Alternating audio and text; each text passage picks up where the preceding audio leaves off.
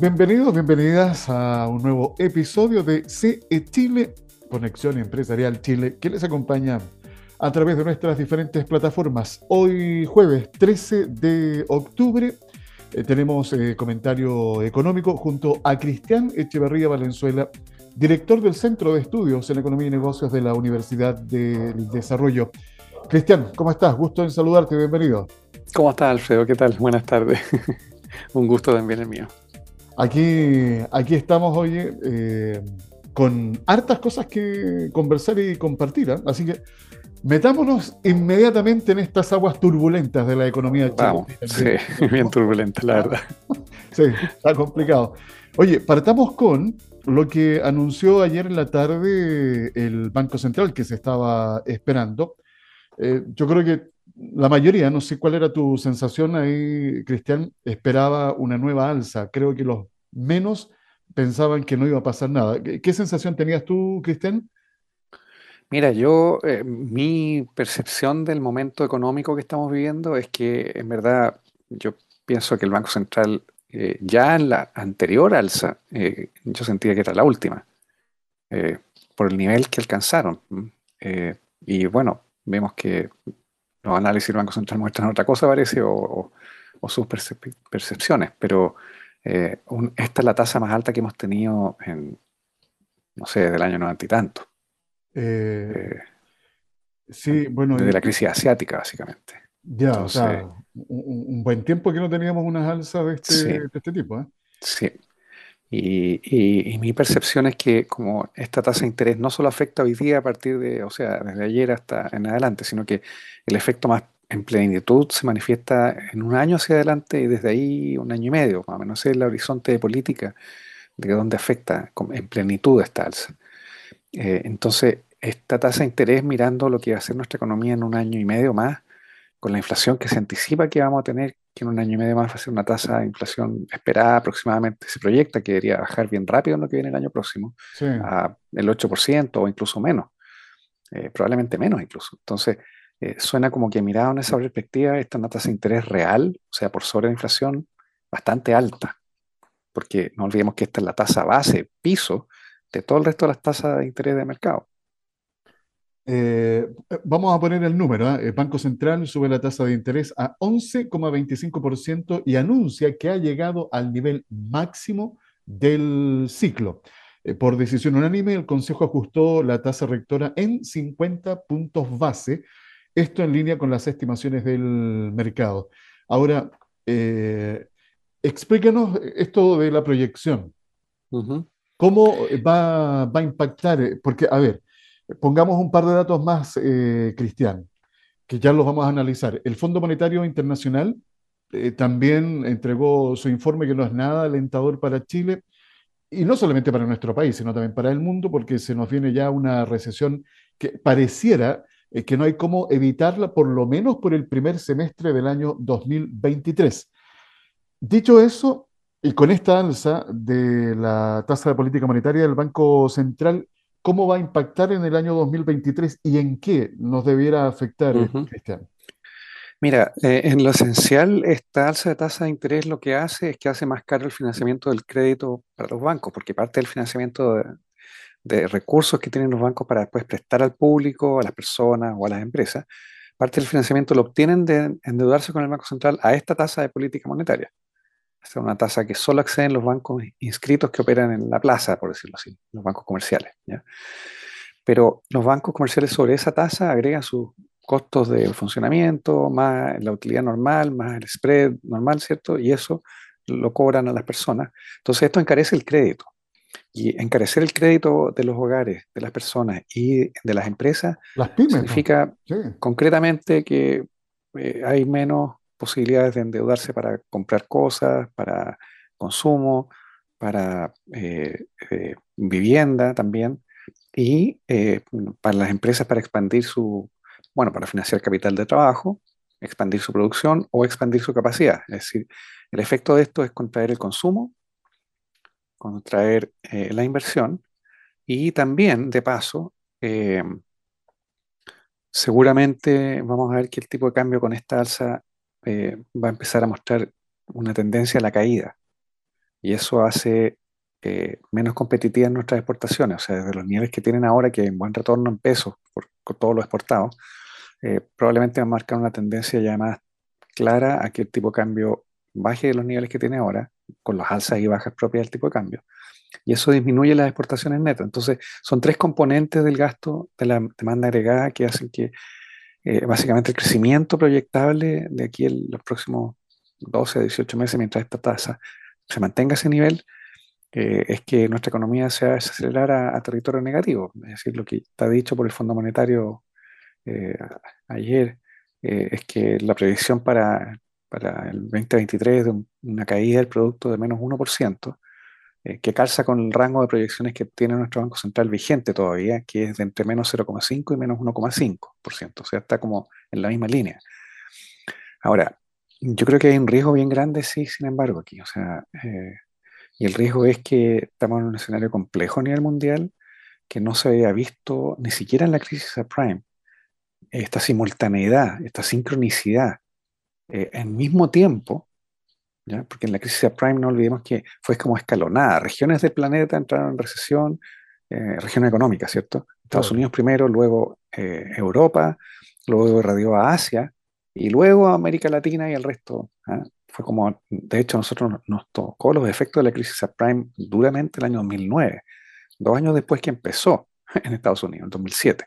Entonces, pero esta vez tenemos una sincronicidad y eso eh, es algo que no habíamos visto en este este nivel de sincronicidad en que la gran mayoría de los bancos relevantes del mundo, los bancos centrales relevantes del mundo para nosotros, están eh, restringiendo la política monetaria y la gran mayoría de los gobiernos de los países relevantes para nosotros también lo están haciendo en sus políticas fiscales.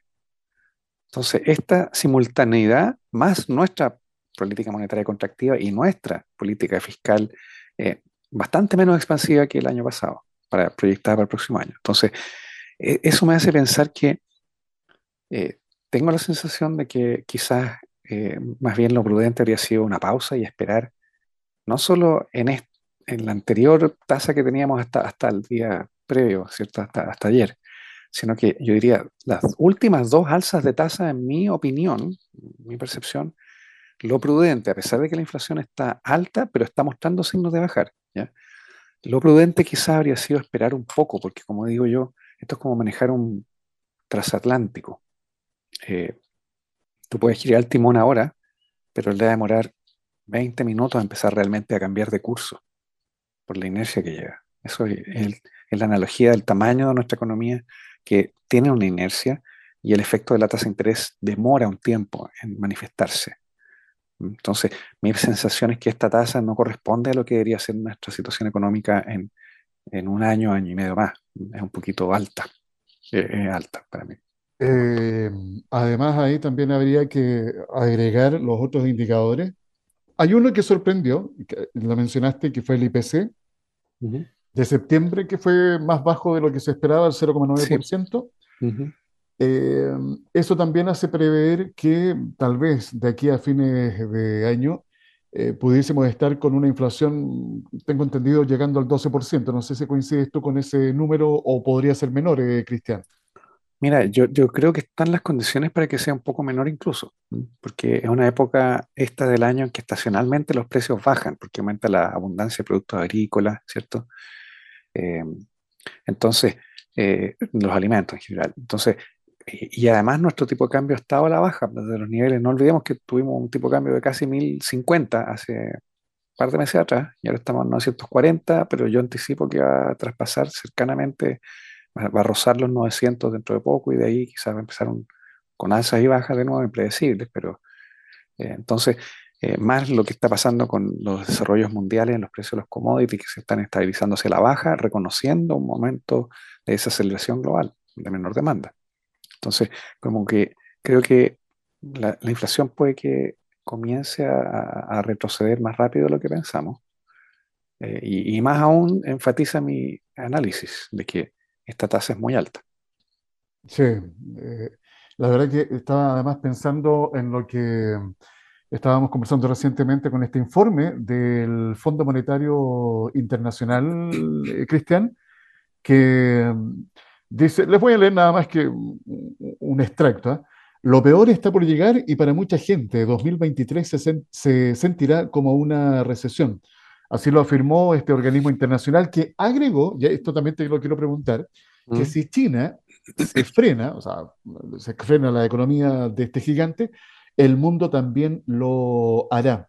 Eh, partamos con el análisis internacional y después, por favor, bajemos a nuestro país, eh, Cristian, para sentir eh, y profundizar un poquito más cómo estos guarismos que está entregando el Fondo Monetario Internacional van a golpear a nuestra economía y en qué sectores se va a sentir principalmente.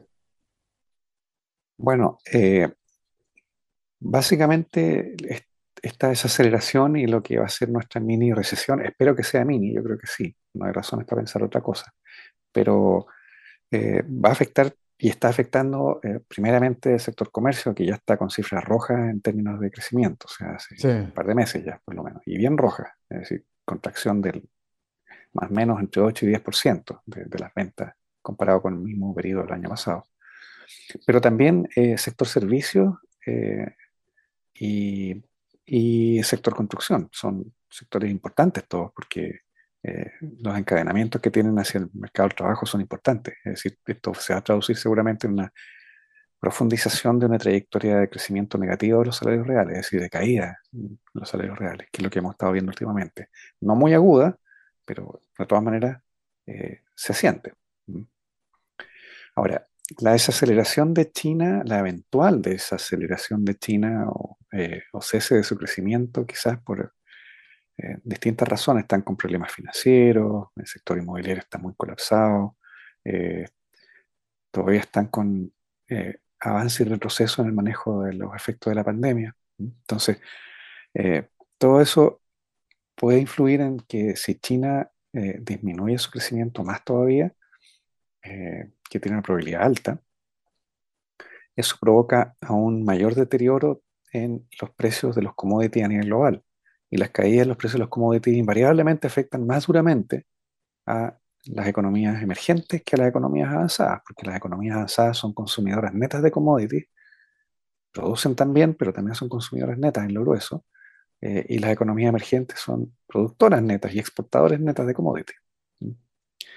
Eh, entonces, eso marca un escenario de riesgo que podría hacer que las proyecciones sean, terminen siendo cortas respecto de lo que podría ser una desaceleración o, una, una, contracción, una recesión global. Eh, podría ser un poquito más profunda, no aguda de nuevo. Eh, no hay factores en vista de que vaya a ser una recesión aguda, pero podría ser más profunda, un poco más profunda de lo que se piensa.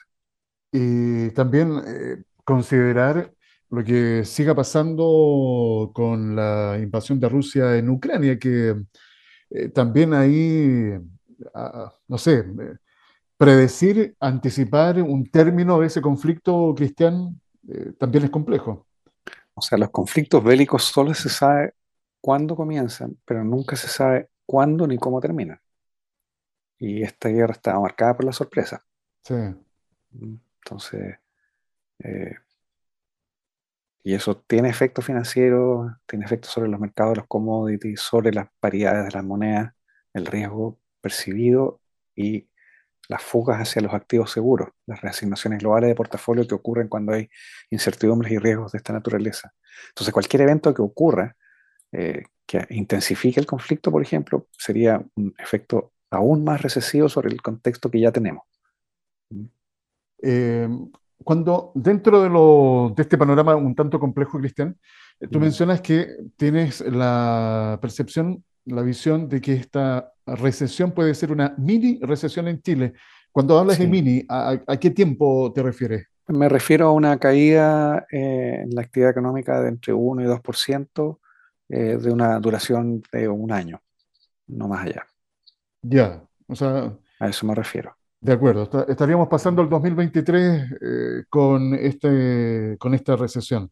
Sí, pero, y aquí viene un pero importante, es que va a marcar 2023 una caída en la actividad económica en el Producto Interno Bruto en comparación con lo que fue 2022.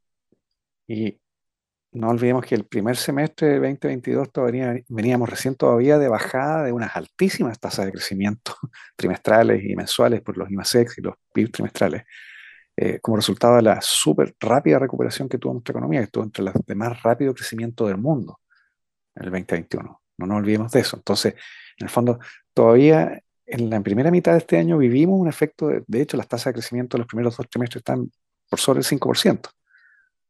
Eh, los dos primeros trimestres de 2022 y venían de bajada de tasa de crecimiento del orden del 15% del año pasado. Entonces, eh, quiero matizar un poco también que no es una visión lúgubre, ni pesimista, ni como para deprimirnos, de que es un ajuste que numéricamente hablando muestra una contracción, pero que si uno calcula el promedio de lo que ha sido la actividad económica de 2021, 2022 y lo que va a ser 2023, eh, marca eh, un crecimiento de la economía que está cercano en promedio de tres años a, su tasa natural, sostenible, no inflacionaria del 2%, más o menos, 2, 2,5%. Entonces, en el fondo, este año, claro, no es, este año que viene va a ser caída en la actividad, pero no olvidemos que es por, en parte porque tuvimos un crecimiento muy, muy rápido el 2021, que todavía realzó incluso la primera parte del 2022. Y eso no era sostenible y hay que, de alguna forma, moderarlo. Sí, eh, de hecho esta misma ralentización que está anunciada incluso por la OCDE es algo que se esperaba y de hecho yo estaba tratando de hacer memoria, a pesar de que no es muy buena mi memoria, pero dentro de las múltiples eh, conversaciones que tuvimos, Cristian. En tiempo de pandemia especialmente, eh, me hace mucho sentido una frase que le escuché al ministro de Hacienda, Mario Marcel, que a raíz de todo este proceso que se está viviendo en la economía, él decía que incluso era hasta como sano, saludable, que pasara en esta economía, que era necesario, justamente por lo que nosotros también conversamos acá en este espacio, porque vivimos un, un tiempo atípico con esta inyección, ¿no es cierto?, eh, desmedida de liquidez y que recalentó la economía o sobrecalentó la economía y que tú mismo nos comentaste en más de alguna oportunidad que íbamos a tener que pagar la factura en algún instante de este proceso. Bueno, y estamos viviendo ese proceso hoy día, Cristian. Sí, y en forma bien gradual y bien moderada dentro de lo que son los procesos de ajuste. Eh, como te digo, un crecimiento negativo de menos 1%, entre menos 1 y hasta menos 2 por un año, no es una cosa tan devastadora para la economía como, por ejemplo, fue una caída de menos 4% de la crisis subprime que duró un par de años. Eh, todos los efectos, en que fue una caída desde una situación normal. Esto es una caída, pero desde una situación anormal de altísimo crecimiento. Exacto. Eh, y eso también es, a, propósito de lo que estamos conversando, Cristian, y también es bueno eh, mencionarlo para quienes nos están escuchando. Primero, entender lo que estamos viviendo y dentro de lo que tú acabas de decir, de esto aparentemente negativo, que por supuesto eh, todos lo estamos sintiendo, eh, no ha sido tan brutal. Eh, y esto de alguna u otra manera también nos tiene que llevar a esta economía a escala, Cristian, aplicada en, la, en, la, familia, aplicada en la micro, pequeña o mediana empresa, en donde hay que hacer los ajustes para que lo que se nos viene lo podamos pasar de la mejor manera posible con la, a ver, tratando de, de que la zozobra no sea tan fuerte, Cristian. Claro, o sea, lo, lógico es tratar de estabilizar, suavizar las transiciones, los cambios, ¿ah? eh, mantener el, nivel de vida, pero eh, con prudencia, ¿cierto? Así es. No un momento, no un momento para desbordarse ni estar haciendo grandes eh, cambios ni decisiones, sino que más bien planear, digamos, este momento eh, y eh, igualmente, por eso es, anticipable también que los efectos en el mercado del trabajo, si bien van a ser adversos, pero no van a ser tan adversos. Es decir, no, no, es, no es esperable que la tasa de desempleo vuelva a estar por sobre el 10%, por ejemplo, en esta mini recesión que vamos a tener. Eh, de hecho, como la perspectiva es que dura poco, un año, y ya hacia fines del próximo año deberíamos estar ya en una senda apuntando al crecimiento en torno al 2%, que es lo que nuestra economía en este contexto global y momento económico internacional lo que puede crecer sin, sin problemas. Eso es lo que quería ocurrir. Entonces, como las empresas saben eso, eh, bueno, van a hacer los ajustes, menos horas de trabajo, van a bajar los bonos, pero no, no debería, debería un ajuste más bien por el lado de las remuneraciones, pero gradual y moderado, y no por el lado de los despidos, que aumentan el desempleo y que son más costosos. Entonces, yo creo que los impactos en el mercado de trabajo van a ser más bien moderados también, por esta misma razón. También quiero aprovechar, eh, Cristian, de compartir contigo y quienes nos están escuchando eh, una buena noticia, que acá lo hemos conversado en reiteradas oportunidades, que tiene que ver con las eh, fintech, estas empresas, ¿no es cierto?, del sector financiero que están en el mundo digital. Hace rato que se viene tramitando y estaba ahí tropezando eh, y no avanzaba, pero eh, estaba leyendo un titular que dice que Chile ya tiene ley fintech, Congreso despacha iniciativa y queda lista para ser promulgada por el presidente de la República. Creo que esa es una buena noticia para el mercado financiero, Cristiana. Sí, claro, porque en el fondo eh, el sector fintech es uno de los sectores, yo diría el sector de más rápido crecimiento, no solo en Chile, sino que a nivel mundial. Y, ha ocurrido no solo en Chile, sino que en otros países también, de que su desarrollo ha sido tan rápido que eh, ha generado vacíos regulatorios en que las regulaciones que se aplican normalmente a establecimientos, a instituciones bancarias y otras instituciones financieras tradicionales, como las conocemos, eh, y los sistemas fintech no se asimilan a eso, porque, por ejemplo, eh, recogen recursos vía Internet en forma eh, masiva, pequeños montos, pero, pero en tiempos rápidos, se reasignan a empresas o a proyectos. entonces, primero es la velocidad, segundo, el número de clientes, tercero, la ubicuidad de las instituciones, que son básicamente un algoritmo web. ¿ah?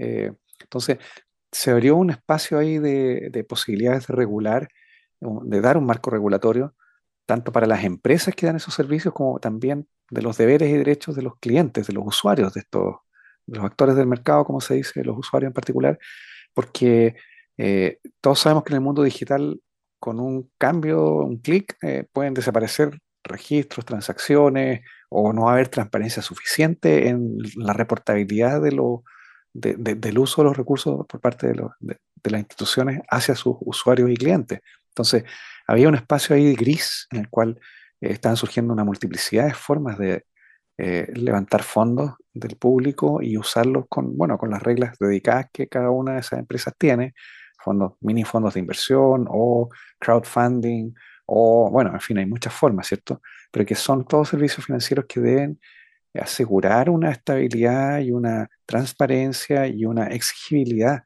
de los contratos eh, que, que, que, sea, eh, que respete los derechos de los usuarios fundamentalmente.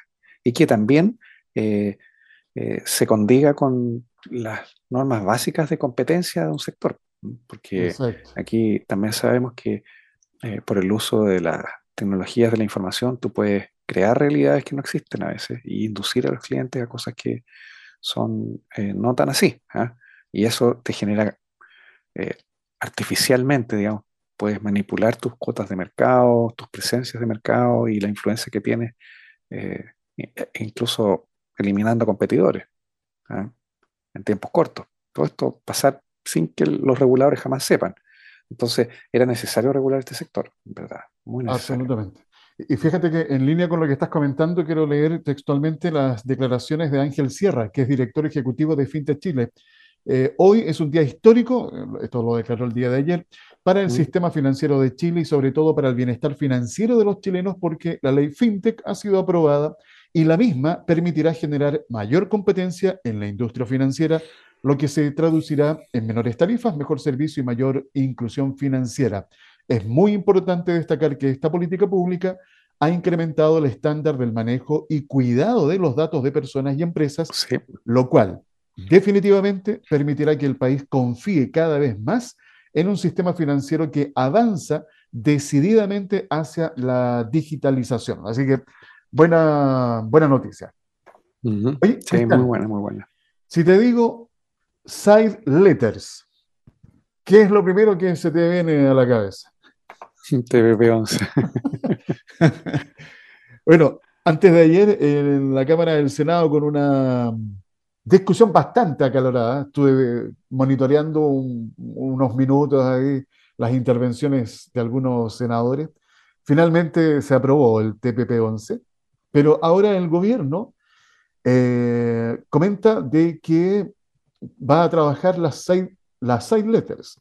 Entonces, eh, yo esto incluso me llama la atención, fíjate, porque si mal no recuerdo, le escuché al ministro de Hacienda comentar de que, por una parte, bueno, eh, este argumento fue para aquellos que todavía pensaban que el TPP-11 estaba con estas cláusulas draconianas que iban a perjudicar a muchos sectores productivos en el país. Y eso era porque Estados Unidos estaba en ese, en, ese TPP, que era el 12, no el 11. Salió a Estados Unidos y salieron todas eh, eh, esas complicaciones. Y además, bueno, él mismo comentó de que las side letters podían ser trabajadas paralelamente, o sea, ratificar el, el acuerdo y trabajar bilateralmente con los países que, ¿no es cierto?, así lo meriten, estas famosas cartas laterales. Em, ¿qué, ¿qué, interpretación le das tú a lo que está pasando en este minuto con la postura del gobierno, Cristian?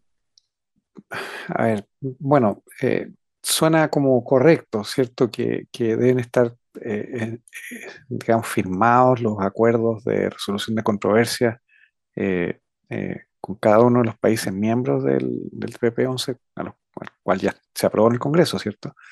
Eh, antes de que entre en vigencia plena. Ahora, el problema es que eh, esa aprobación de las side letters eh, puede tomar al infinito. No, no, ¿cierto? Basta con poner una postura dura de, parte de la gestión del gobierno Boric respecto de, del de esos mecanismos de resolución de controversia para que las contrapartes no estén dispuestas a firmarlas y eh, en la práctica el TPP-11 se quede vegetando en, las sombras, digamos, aprobado pero sin ser sin que tenga posibilidad de eh, ser puesto en vigencia. Entonces ese es un riesgo. Eh, espero que, ese riesgo no, no se materialice, pero es una posibilidad.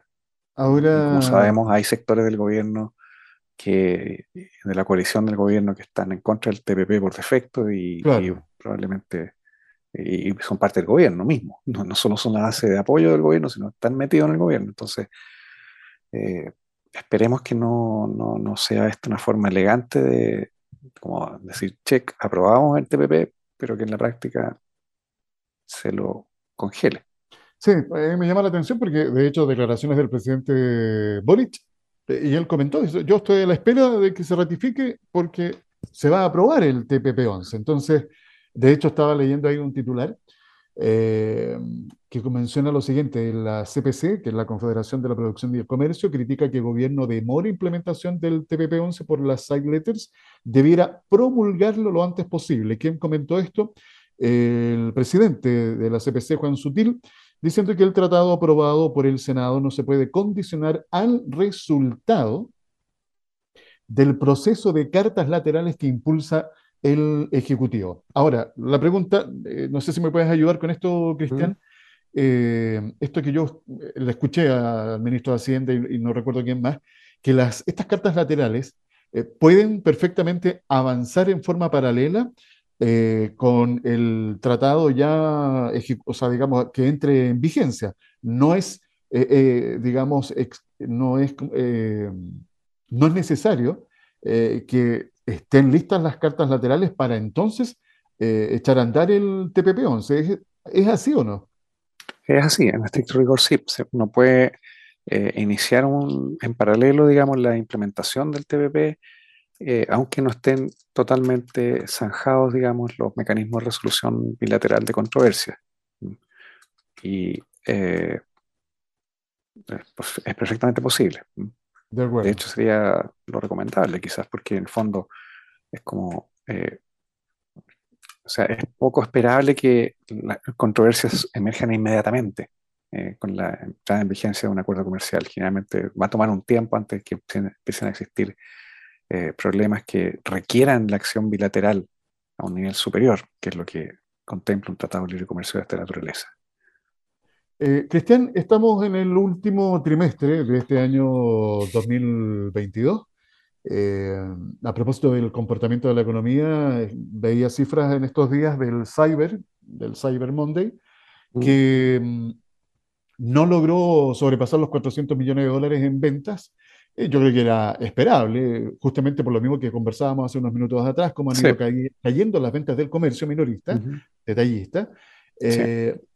Esto nos hace prever, para conectarlo con todo lo que hemos estado conversando, de que, y este es un llamado o una invitación también a la reflexión para quienes nos escuchan, esto a nivel personal y también ustedes que son dueños y dueñas de una micro, pequeña o mediana empresa, de que mm, si hay que hacer ajustes, hay que hacerlos. Eh, yo creo que mm, hay que fijarse, obviamente, bien dónde hacer esos ajustes que no perjudiquen, sobre todo al capital humano, que es lo que mueve un negocio, lo que mueve la economía, que son las personas, eh, tal vez ahí empezar, ¿no es cierto?, con eh, comenzar a hacer ajustes eh, en algunas áreas que no repercutan, ¿verdad?, en cuanto a, al, al, personal. Porque incluso, a, propósito de otro elemento que conversábamos, Cristian, de la tasa de desempleo, con las condiciones que se están dando, difícilmente las pymes en particular eh, puedan seguir contratando más gente. Entonces, ya hay que mantener lo que se tiene. Entonces, la reflexión final eh, a la que te quiero invitar es eh, tal vez algunos consejos, un par de tips de cómo pensar en ir terminando este último trimestre, porque se nos vienen además las fiestas de fin de año, Navidad, Año Nuevo, que para el comercio también debieron representar ventas importantes. Entonces, es un escenario que nos presenta distintas, distintas señales.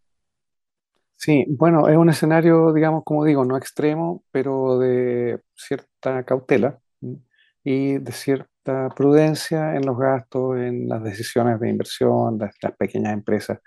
Eh, igual puede ser un momento de estar como eh, preparándose para cuando venga la recuperación ya de la economía, una normalización el año siguiente, el 2023. Entonces, como las cosas toman tiempo, quizás este es un momento de pausa, de sentar las bases para eh, estar ya en mejor condición y aprovechar un momento ya más de normalidad económica realmente, después de todos estos embates que hemos tenido, eh, que va a ser el año 2024, según todo lo que se permite anticipar con la información disponible. Exactamente. Eh, así que, bueno, a tomar las mejores decisiones, sobre todo cuando se trate de adquirir deuda que con esta tasa de política monetaria que les comentamos al comienzo. Los créditos están re caros. Están súper caros, así que hay que pensarlo varias veces. Bueno, eh, Cristian, ¿algo más que agregar? No, no con eso yo creo que hemos barrido un montón de temas. Bien. Eh, Cristian Echeverría Valenzuela, director del Centro de Estudios en Economía y Negocios de la Universidad del Desarrollo, acompañándonos eh, como, bueno, en la medida que él también pueda. Hemos tenido un par de semanas ausentes, pero hoy lo logramos tener, así que gracias, Cristian. Nos encontramos en siete días más, si Dios quiere. Muchas gracias, Alfredo, que esté muy bien. Comentario económico que ustedes escucharon aquí en CE Chile. Conexión Empresarial está orientado a la economía, emprendimiento, las finanzas y negocios, colocando cada día temas de interés al alcance de todos.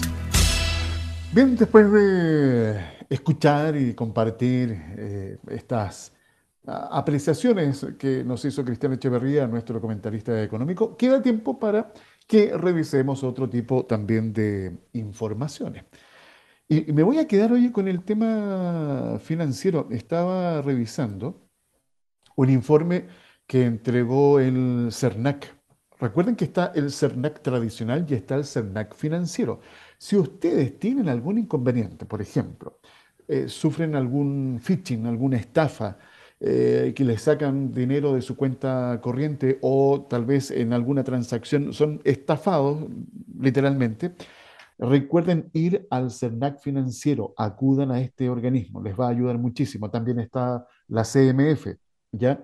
Entonces, hay hoy día organismos que nos ayudan a también, eh, de alguna manera, eh, ir en busca de esa protección que muchas veces los mismos bancos no entregan, porque y esto se los digo porque a mí me ha tocado vivirlo en primera persona y también a otras personas muy cercanas a mi familia. Cuando uno sufre alguna estafa, el banco lo primero que hace es desentenderse. Eh, y luego cuando uno comienza a hacer estas gestiones de ir a, hacer denuncia en la PDI, hacer denuncia en el SENAC financiero, en la CMF, recién ahí el banco eh, reacciona eh, para poder, ¿no es cierto?, hacer la gestión que haya que hacer. Esto lo digo yo, por lo menos por los bancos que me ha pasado. Puede que no sean todos iguales, pero mm, ahí ustedes también tendrán tal vez otro tipo de experiencias. Lo importante es que existen estos organismos que están para justamente protegernos y ayudarnos. Bueno, ¿qué dice este informe? Se los voy a leer en una gráfica que diseñó ahí el CERNAC. 50, eh, bueno, este es un ranking financiero del primer semestre del 2022. 53.663 reclamos contra el mercado financiero recibió el CERNAC durante el primer semestre del año 2022. 11% de aumento con respecto al primer semestre del año 2021. 33,8% la banca lideró los reclamos. 33,3% seguido por el retail financiero. Ahora, ¿cuáles serán los productos más reclamados? ¿Cuáles creen ustedes? Tarjetas de crédito, 36,9%. Seguros automotrices, 12,1%. Cuentas corrientes, 8,6%. ¿Qué reclaman los consumidores? Problemas con condiciones contratadas, 37,3%. Problemas con cobros realizados, 36%. Cobranzas extrajudiciales abusivas, 12,7%. Ahora, ¿cómo responden las empresas a los reclamos? Empresas con peor comportamiento. Tarjetas en COSUD, o sea, el, ranking perdón, de nuevo, ¿cuáles son las empresas con peor comportamiento? Primer lugar, Banco Ripley, peor comportamiento. Segundo lugar, tarjetas en COSUD. Tercer lugar, DataCop. ¿Y cuáles son las empresas con mejor comportamiento? El primer lugar aquí lo ocupa el Banco Consorcio, le sigue Caja La Araucana y el tercer lugar para el Banco Security. Ese es un resumen en esta infografía que compartió en su red social el CERNAC. En todo caso, ustedes pueden ir al CERNAC para ver el informe completo. ¿Ya? ¿Qué más? Eh, ¿Qué más tenemos por acá? Hay una actividad que tiene que ver con eh, cambio climático y turismo. Esto se va a realizar en Santiago, en el Centro Cultural Gabriela Mistral, el 26 de octubre a las 8 y media de la mañana. Eh, pueden ustedes inscribirse en www.cernatur.cl. Eh, si no estás en Santiago y estás en otra región, no hay problema, porque esto también va a ser un evento híbrido, presencial, y por supuesto a través de YouTube se va a estar transmitiendo. Así que toda la información para aquellos que quieran participar de este seminario Cambio Climático y Turismo. Recuerden, próximo 26 de octubre, 8 y media de la mañana. Toda la información en www.cernatur.cl. Eh, eh, otra noticia que creo que hay que destacar es lo que está pasando con Santander, que va a ofrecer hasta fines del 2022 más 80.000 becas que estarán disponibles para Chile y también eh, para otros 11 países. Recordemos que en Chile Santander concedió 5.300 becas de estudio y ayudas al emprendimiento en 2021 y en estos momentos centra su atención en ayudar a estudiantes y profesores con programas de movilidad internacional. Por eso es importante recordar que Banco Santander va a convocar más de 80.000 becas en el segundo semestre del año a través de iniciativas globales y locales que están desarrolladas en los siguientes países, Alemania, Argentina, Brasil, Chile, Estados Unidos, España, México, Polonia, Portugal, Reino Unido y Paraguay. ¿Ya? Eh, entre los programas globales dirigidos a universitarios y profesionales de las 11 geografías, destacan algunos como las becas Santander Skills, Upskills Your Talent 2022, lanzadas junto a ESADE. Esto con el objetivo de ampliar las competencias fundamentales para el desarrollo personal y profesional de los beneficiarios. Esta formación 100% online ofrece la posibilidad de seleccionar uno de los cuatro cursos disponibles, que son liderazgo, comunicación e influencia, personal branding y digital soft skills. ¿Ya? Así que buena iniciativa la del Banco Santander. Y sigamos revisando otros eh, titulares que nos trae la prensa. Hoy jueves, ¿qué están esperando? ¿Qué noticias estaban esperando hoy día jueves? ¿Qué va a pasar con la benzina? Bueno, eh, lamentablemente la benzina está ahí con su curva habitual al ascenso más que al descenso. En todo caso, me llamó la atención que la benzina de 93 octanos bajará. Sí, va a bajar la de 93 octanos, pero la de 97 tendrá nueva alza. Eh, es lo que se nos trae para este, para este día jueves. Bueno, ya, ya lo conversamos con Cristian Echeverría en el comentario económico. El Banco Central sube su tasa de política monetaria en 50 puntos base y llega al 11,25%. ¿Han revisado eh, cómo se están comportando sus multifondos? Bueno, les cuento que traspasos entre multifondos caen más de 82%. Fondo E perdió afiliados en agosto y otros dos captaron nuevos eh, afiliados. Eh, también déjenme revisar por acá, porque hay más informaciones. Ah, mientras tanto, eh, sigo compartiendo algunas noticias. Les quiero también recordar a ustedes que si quieren que nuestros programas, nuestros podcasts, porque todo lo que se emite, por ejemplo, en Radio Vacaciones, recuerden que en Radio Vacaciones estamos en dos horarios, a las 13 horas y luego se repite el programa a las 20 horas, estamos de lunes a viernes.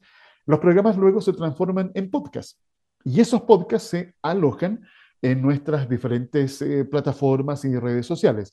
Si ustedes quieren estar recibiendo permanentemente estos podcasts, este material, bueno, suscríbanse a las diferentes plataformas. Y lo otro también importante que recordarles es que está nuestro WhatsApp para que tengan contacto permanente con nosotros a través del más 569 52 33 10 31. ¿Ya? Reitero, más 569 52 33 10 31.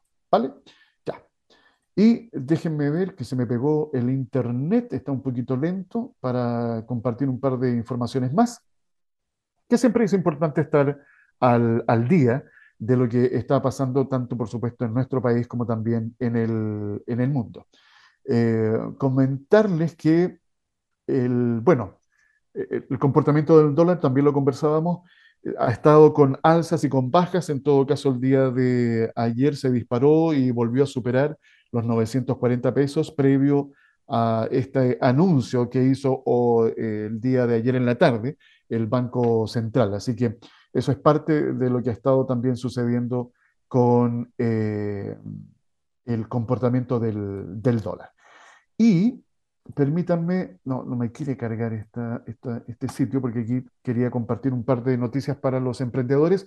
Eso sí, recordarles que hay permanentemente ventanilla abierta en Corfo y en Cercotec, el servicio de cooperación técnica. Hay fondos que están disponibles durante todo el año. Hay otros, por supuesto, que tienen fecha de vencimiento, como por ejemplo eh, los barrios comerciales. A propósito de lo que es este llamado del fortalecimiento de los barrios comerciales, vamos a tener conversación la próxima semana con el director regional de Cercotec, región de Valparaíso, eh, para que también estén atentos y vamos a estar ahí conociendo más detalles de cómo se va a estar implementando eh, estos fondos que son muy importantes por lo que significa fortalecer un barrio comercial, las ventajas que esto tiene. Entonces, estén atentos a lo que vamos a estar eh, compartiendo en, la, próxima, la próxima semana. ¿ya?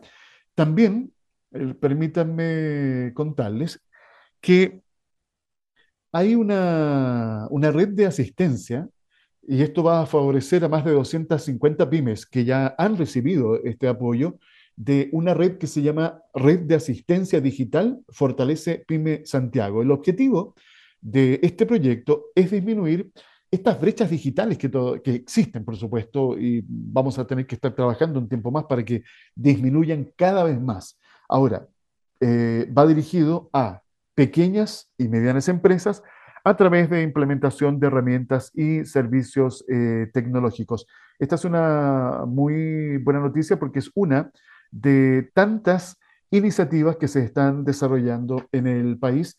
Hay organismos en el sector público como también en el sector privado que están trabajando permanentemente para poder fortalecer y para poder de alguna manera ir disminuyendo estas brechas eh, digitales. Hoy por hoy, eh, yo creo que es un poco inconcebible eh, pensar en que tu empresa, ya tu negocio, va a estar ausente del mundo digital. O sea, no, no, lo puedes concebir de esa, de esa manera, porque te vas a quedar ahí. y, y, ni siquiera vas a seguir tal vez vendiendo lo mismo, sino que cada vez vas a vender más. Entonces, por eso creo que es tremendamente importante que ustedes tengan conciencia de que tienen que ir incorporando todas estas tecnologías. Ahora, no es que sean todas, hay que seleccionar, por supuesto, la que más se adecue, la que más se perfile, eh, según, ¿verdad?, eh, la orientación de tu negocio. Por eso hay que estar asesorándose y encontrando, por supuesto, las herramientas que sean las, eh, las más adecuadas.